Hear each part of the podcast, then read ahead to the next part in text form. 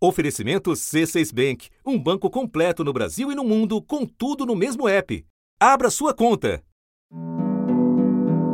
O ex-presidente americano Donald Trump vai se apresentar na justiça em Nova York. E apoiadores organizaram um ato na frente do prédio. No tribunal, Donald Trump vai ouvir as acusações criminais contra ele numa investigação sobre o pagamento de suborno para comprar o silêncio de uma atriz pornô. Um caso recheado de ineditismos pela primeira vez na história dos Estados Unidos, um ex-presidente enfrenta acusações criminais. Quando chegar na corte, Donald Trump vai ouvir então as acusações. De acordo com fontes da imprensa americana, são cerca de 30 acusações. O fato é que ninguém sabe ao certo quais são essas acusações, nem mesmo os advogados de Donald Trump.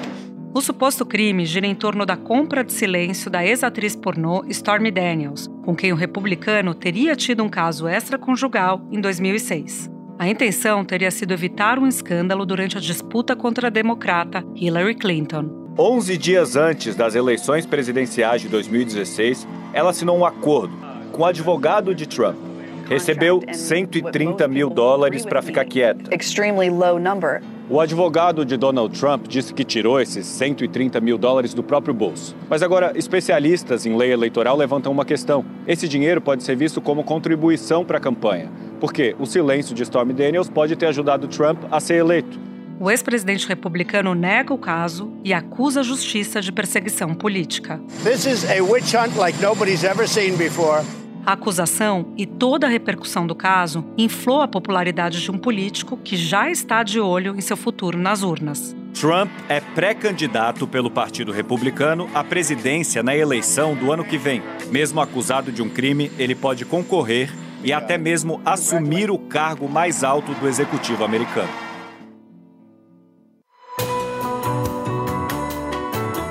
Da redação do G1, eu sou Júlia do e o assunto hoje é Trump acusado e o seu futuro político.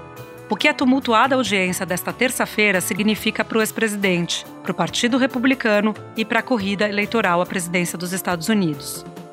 Neste episódio, eu converso com Guga Chakra, comentarista da TV Globo em Nova York e colunista do jornal O Globo. Terça-feira, 4 de abril.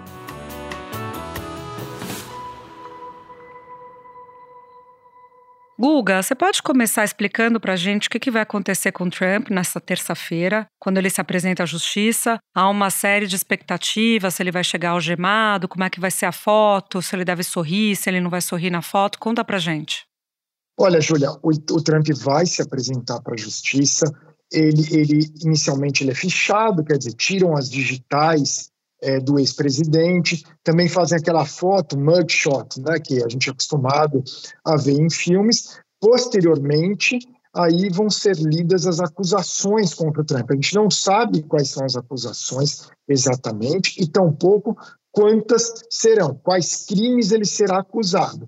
E aí ele pode se declarar inocente ou se declarar culpado. Tudo indica que ele vai se declarar inocente. Como não foi um crime violento, não haverá necessidade de pagamento de fiança. Ele será liberado logo na sequência. É comum, muitas vezes, a pessoa que é acusada formalmente ser algemada. Isso tende a não ocorrer com o Trump, pelo fato de ser ex-presidente, por não ter sido um crime é, violento. Segundo o advogado do ex-presidente, ele não será algemado como é de praxe. O acordo teria sido feito com o promotor. Essa deve ser a sequência dos acontecimentos nessa terça-feira. Antes mesmo da acusação formal, Trump vinha convocando protestos em sua defesa, vinha tentando também surfar nessa discussão do ponto de vista político eleitoral. Mas eu queria que você nos contasse como é que está o clima em Nova York. Teve muita gente que foi para a cidade para acompanhar o dia de hoje? Olha, estão organizando muitas manifestações por Nova York, especialmente é, diante do prédio da Justiça, da Corte, é, onde Trump terá de se apresentar e também diante é, da Trump Tower. Nada gigantesco, a gente não está falando de algo similar às manifestações que a gente observa em Israel contra o Netanyahu ou na França contra o Macron, de dezenas, centenas de milhares de pessoas nas ruas. Não, serão eventos para algumas centenas é, de pessoas, com certeza não mais do que alguns milhares. É, até porque, é importante frisar, é, em Nova York, o Trump não é popular, especificamente em Manhattan. Ele teve cerca de 9, 10% dos votos na última eleição. Não é que haja um movimento muito grande pró-Trump aqui. Claro que podem vir pessoas de outros lugares, tem aqueles trumpistas fanáticos. E a polícia, claro, está mobilizada é, nessa terça-feira, mas não é a expectativa não é de que haja algo gigantesco é, para se manifestar a favor e contra o Trump. O Departamento de Polícia da cidade convocou todo o efetivo para ficar a postos. Por lei, o serviço secreto é responsável pela segurança do ex-presidente e por isso agentes vão acompanhá-lo e devem participar do planejamento do esquema que foi montado no entorno aqui do prédio da Corte Criminal. Espera um pouquinho que eu já volto para continuar minha conversa com o Guga Chakra. Com o C6 Bank, você está no topo da experiência que um banco pode te oferecer. Você tem tudo para sua vida financeira no mesmo app, no Brasil e no mundo todo. A primeira conta global do país e atendimento personalizado, além de uma plataforma de investimentos em real e dólar com produtos exclusivos oferecidos pelo C6 em parceria com o JP Morgan Asset Management. Quer aproveitar hoje o que os outros bancos só vão oferecer amanhã? Conheça o C6 Bank. Tá esperando o quê? C6 Bank. Google falava sobre surfar nessa discussão do indiciamento, surfar do ponto de vista político e eleitoral. Muitos analistas dizem que a popularidade dele aumentou perante os republicanos, seria até mensurado por pesquisas. Também há a informação de que ele conseguiu arrecadar mais recursos. Ao mesmo tempo, o principal adversário dele no Partido Republicano, que é o governador da Flórida, Ron DeSantis, tem evitado criticar muito abertamente Trump nessa matéria. O que, que a gente pode dizer do ponto de vista político e eleitoral, voltando para o começo da questão, sobre o indiciamento? Ele favorece Trump na eleição como um todo ou só o fortalece perante os republicanos?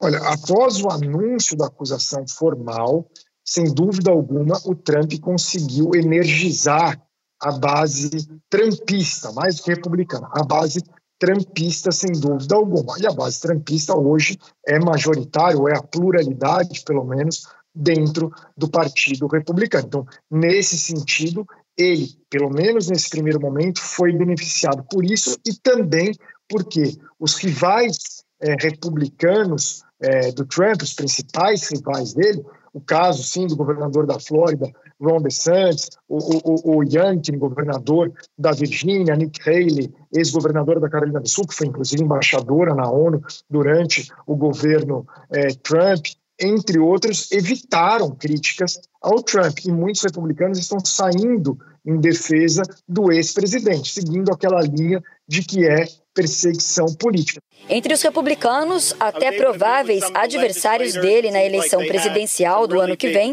como o governador da Flórida, Ron DeSantis, e o ex-vice-presidente Mike Pence, disseram que é uma perseguição política.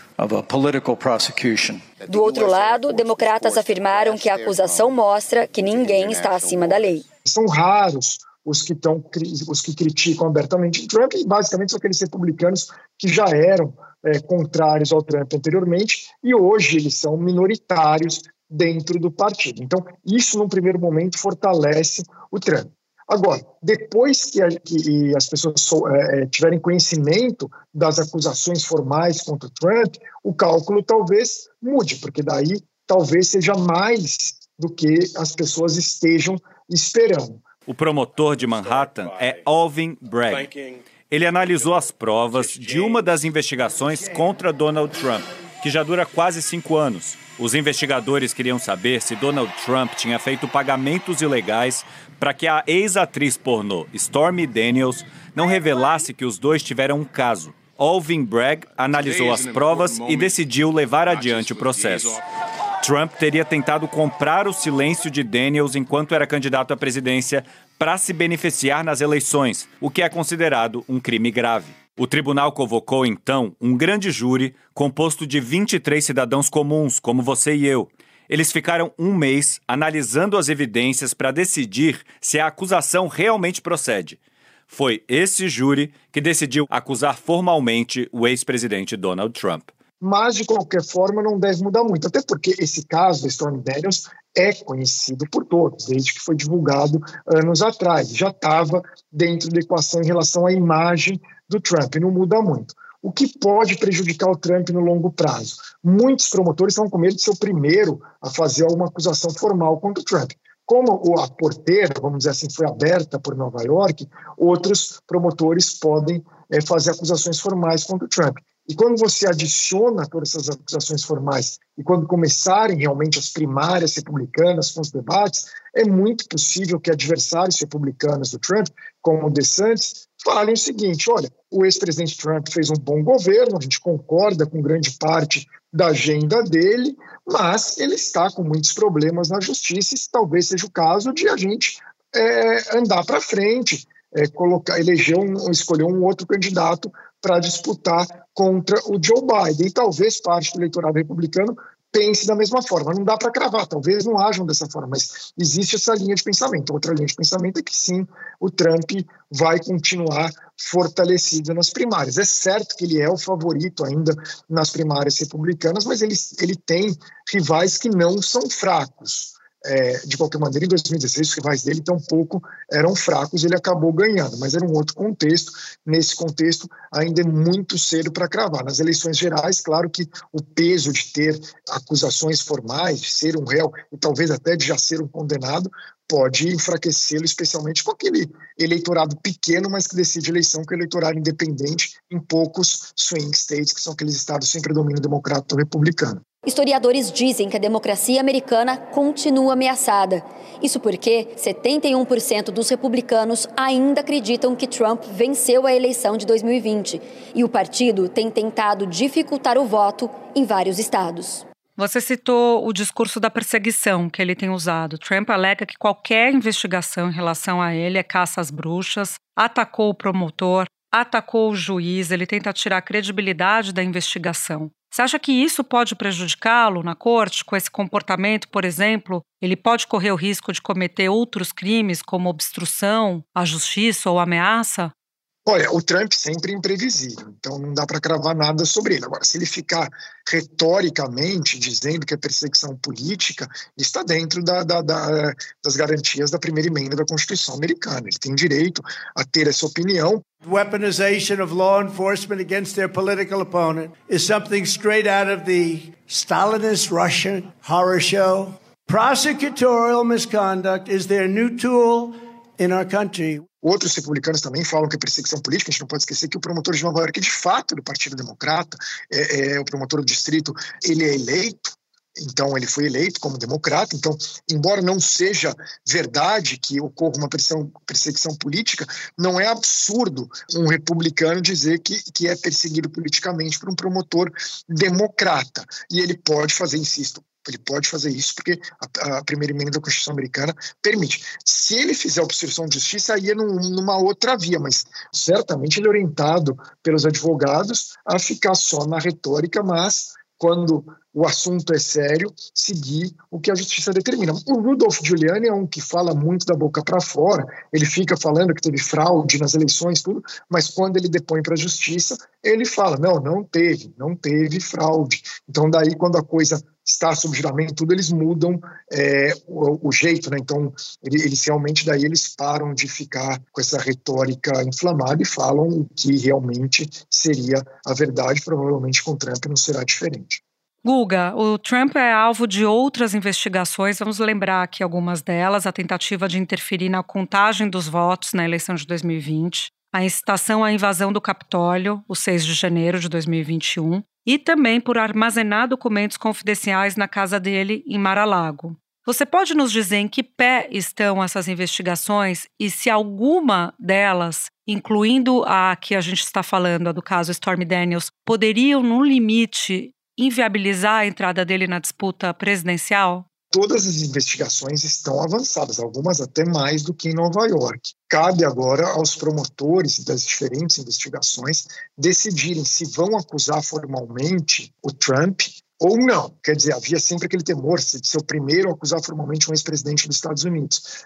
Como eu falei no começo da, da, da entrevista, essa porteira já foi aberta. Então, existe uma possibilidade, sim, de ele virar réu em outros casos. E esses outros casos são, de uma certa forma, mais sérios do que o caso da Storm Daniels. Então, seriam até mais perigosos para o Trump. Então, ele pode ter simultaneamente ser réu é, em diferentes processos, em diferentes estados, e talvez até réu no âmbito federal essa notícia da procuradora-geral do estado de Nova York, que anunciou a abertura de um processo civil contra o ex-presidente americano Donald Trump. Letícia James acusa Trump e os filhos, Donald Jr., Eric e Ivanka, de fraude. De acordo com o processo, a família e as empresas de Trump mentiram para investidores e credores durante décadas num esquema fraudulento que chega a bilhões de dólares. E a Comissão Especial do Congresso americano continua revelando as táticas do ex-presidente Donald Trump para tentar reverter o resultado da eleição. As audiências têm mostrado como o ex-presidente esteve diretamente envolvido em todo o esquema para tentar mudar o resultado da eleição, que culminou no ataque aqui ao Capitólio. Na audiência de quinta-feira passada, as testemunhas e evidências mostraram que Trump pressionou diretamente o então vice-presidente Mike Pence para não certificar o resultado da eleição. Um comitê da Câmara dos Deputados dos Estados Unidos divulgou seis anos de declarações de imposto de renda do ex-presidente Donald Trump. Os documentos mostram que em 2016 e 2017, Trump pagou 750 dólares em impostos federais e não pagou nada em 2020. A comissão de deputados que investiga a invasão do Congresso americano divulgou o relatório final, com duras críticas ao ex-presidente Donald Trump. O relatório ainda recomenda que Trump seja proibido de ocupar cargos públicos. A comissão recomendou que ele fosse indiciado por crimes como conspiração e insurreição.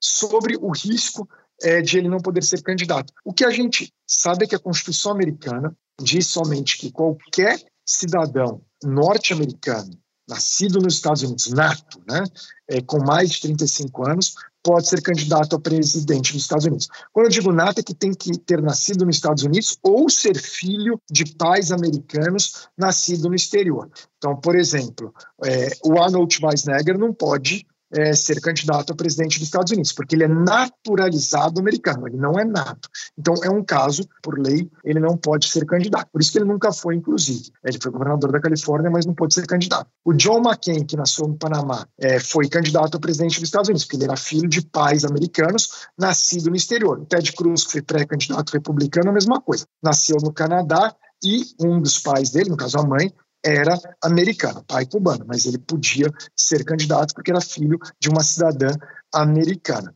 O Trump é nato, nasceu aqui em Nova York e tem mais que 35 anos. Portanto, ele pode ser candidato a presidente, mesmo se ele vier a ser condenado nesses crimes. Claro que podem entrar, tentar entrar na justiça para impedir a candidatura dele, argumentando que, por uma série de razões estaduais, federais, tentar arrumar uma brecha jurídica para impedir a candidatura dele. Isso pode ocorrer e pode seguir a tramitação na justiça até chegar à Suprema Corte dos Estados Unidos, que aí sim é, precisaria tomar é, uma decisão. Mas isso é tudo, todos são casos hipotéticos, porque como é, réu não há problema algum.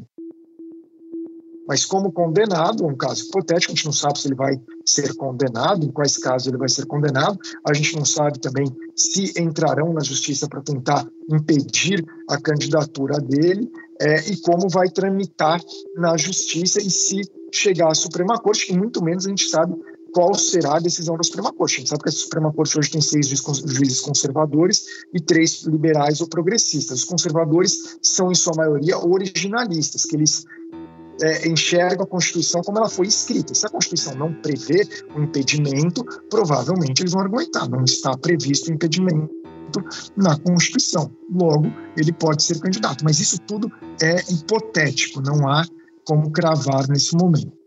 Guga, muito obrigada por estar aqui com a gente. Você está com muito trabalho entre hoje e amanhã. Agradeço demais e acho que você mantém a liderança do entrevistado mais ouvido no assunto. Obrigado, Júlia. Bom, e até mais tarde, né, que a gente vai estar junto no Globo News Mais. Este episódio usou um áudio da BBC. Este foi o assunto podcast diário disponível no G1, no Globoplay, no YouTube ou na sua plataforma de áudio preferida. Vale a pena seguir o podcast na Amazon ou no Spotify, assinar no Apple Podcasts, se inscrever no Google Podcasts, no Castbox ou no YouTube e favoritar na Deezer. Assim você recebe uma notificação sempre que tiver um novo episódio. Comigo na equipe do assunto estão Mônica Mariotti, Amanda Polato, Tiago Aguiar, Gabriel de Campos, Luiz Felipe Silva, Tiago Kazuroski, Etos Kleiter e Nayara Fernandes. Eu sou Júlia do Alibe e fico por aqui. Até o próximo assunto.